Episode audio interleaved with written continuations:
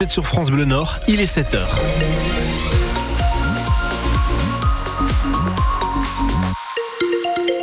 Conditions de circulation, je vous rappelle, sur l'autoroute 1 dans le sens Lille Paris, un véhicule arrêté sur bande d'arrêt d'urgence juste après l'aire de Falampin et quatre véhicules arrêtés au niveau du secteur Delta 3, toujours dans le sens Lille Paris, au niveau avec la DIR qui est sur place, et sur bande d'arrêt d'urgence, on surveille tout cela. Partout d'ailleurs, le trafic est fluide. Soyez prudents, bien évidemment. Pascal Thiebol de la météo. Les températures ce matin de 6 à 9 degrés, encore du vent fort et encore des précipitations.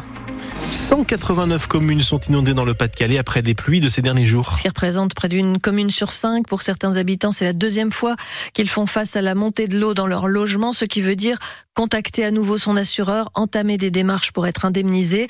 Le ministre de la Transition écologique, Christophe Béchu, en déplacement hier dans le Pas-de-Calais, a évoqué la possibilité de ne pas demander de nouveaux dossiers euh, pour classer en état de catastrophe naturelle les communes déjà touchées.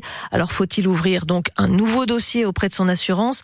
En cas de nouveau sinistre Eh bien la réponse de Romane Porcon. Si votre logement a été touché par les inondations en novembre dernier et que vous êtes à nouveau impacté, il faut bien faire une deuxième déclaration puisqu'il s'agit d'un autre sinistre aux yeux des assureurs. Les dégâts subis il y a deux mois ne sont en effet pas forcément les mêmes que ceux d'aujourd'hui.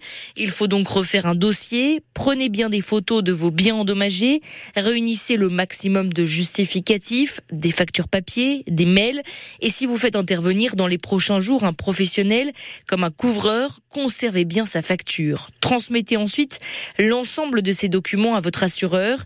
Il faudra attendre le passage d'un expert qui va estimer l'ensemble des dommages et réparations, mais tout cela n'est possible qu'une fois l'eau retirée de votre habitation. Ce matin, seuls quatre cours d'eau sont en vigilance orange. La A qui n'est donc plus en rouge, la Lys Amont, la Lys Plaine et la Canche.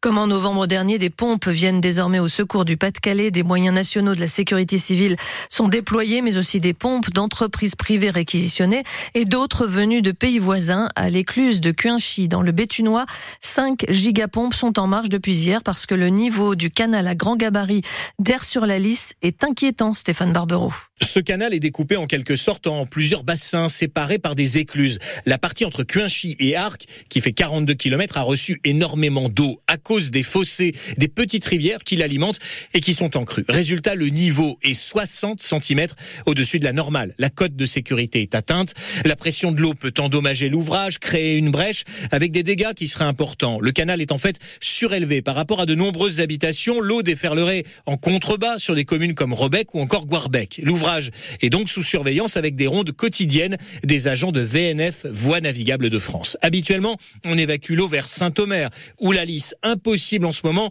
ces zones sont inondées. Alors on utilise les pompes qui évacuent 7000 mètres cubes par heure, de l'eau transvasée vers la partie sud du canal qui communique avec la Deule. En gros, le surplus va être dévié via la Deule et donc la métropole lilloise à l'est, un axe fluvial qui est là beaucoup plus large et qui est surtout en capacité de tout absorber sans risque d'inondation. La navigation des péniches est bien évidemment euh, totalement stoppée sur ce canal, mais aussi en aval vers Saint-Omer et jusqu'à la mer du côté de Mardic. En moyenne, ce sont une vingtaine de péniches qui transitent chaque jour par cet axe. En déplacement à Arc, Terouane et Bourte, notamment, le ministre de la Transition écologique, Christophe Béchu, a promis des réponses exceptionnelles après ces nouvelles inondations. Interrogé sur la possibilité d'exproprier certains quartiers trop exposés aux inondations, il a répondu que toutes les questions doivent être posées, que ce sont des décisions qui ont été prises ailleurs, allusion au rachat par exemple par l'État de centaines de maisons après la tempête Xintia en 2010. Emmanuel Macron va saluer aujourd'hui la mémoire d'un architecte de l'Europe unie. Le chef de l'État va présider un hommage à Jacques Delors, décédé la semaine dernière à l'âge de 98 ans. Il avait souligné son héritage déjà lors de la cérémonie des vœux. Jacques Delors, président de la Commission européenne entre 1985 et 1995. La garde républicaine jouera d'ailleurs l'hymne européen après la Marseillaise. Martine Aubry, fille de Jacques Delors, a été associée aux préparatifs de cette cérémonie dans la cour des Invalides à Paris, mais elle ne prendra pas la parole.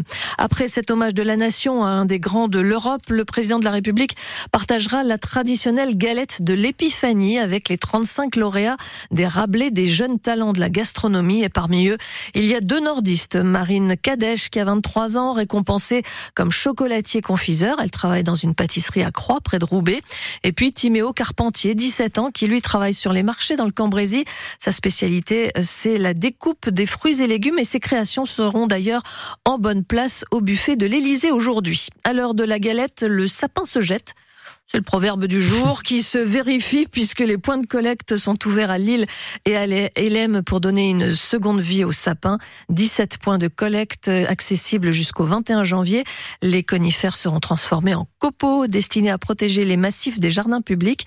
Seuls les sapins naturels sans décoration ni neige artificielle euh, sont acceptés. Les footballeurs de Fény-Aulnois sont à la recherche de l'exploit. Ils jouent ce soir leur place pour les 16e de finale de la Coupe de France. Fény qui accueille, qui évolue en National 2 accueille Quevilly, Rouen, club de Ligue 2. Deux divisions les séparent, mais les dirigeants de Feigny restent sereins. Il y a deux ans, deux ans, ils se sont déjà frottés au PSG en 32e de finale, et puis à Valenciennes l'an passé au huitième tour.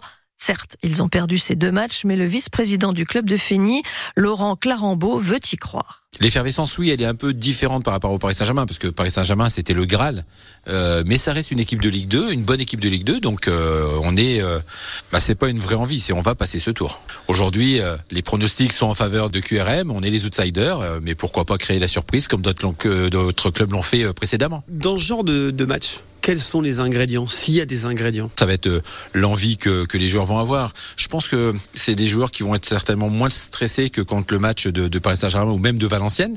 Des joueurs un peu plus expérimentés, parce qu'on s'habitue aussi à ces tours de Coupe de France.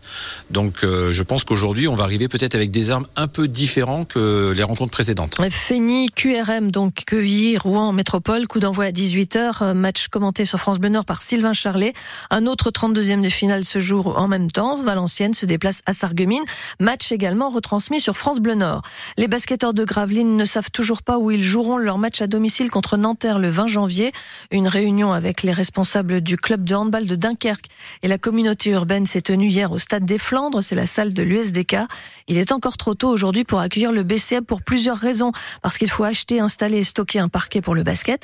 Parce qu'il faut un nouveau panneau d'affichage et se pose aussi la question de l'accueil des partenaires et VIP des deux clubs les jours de match.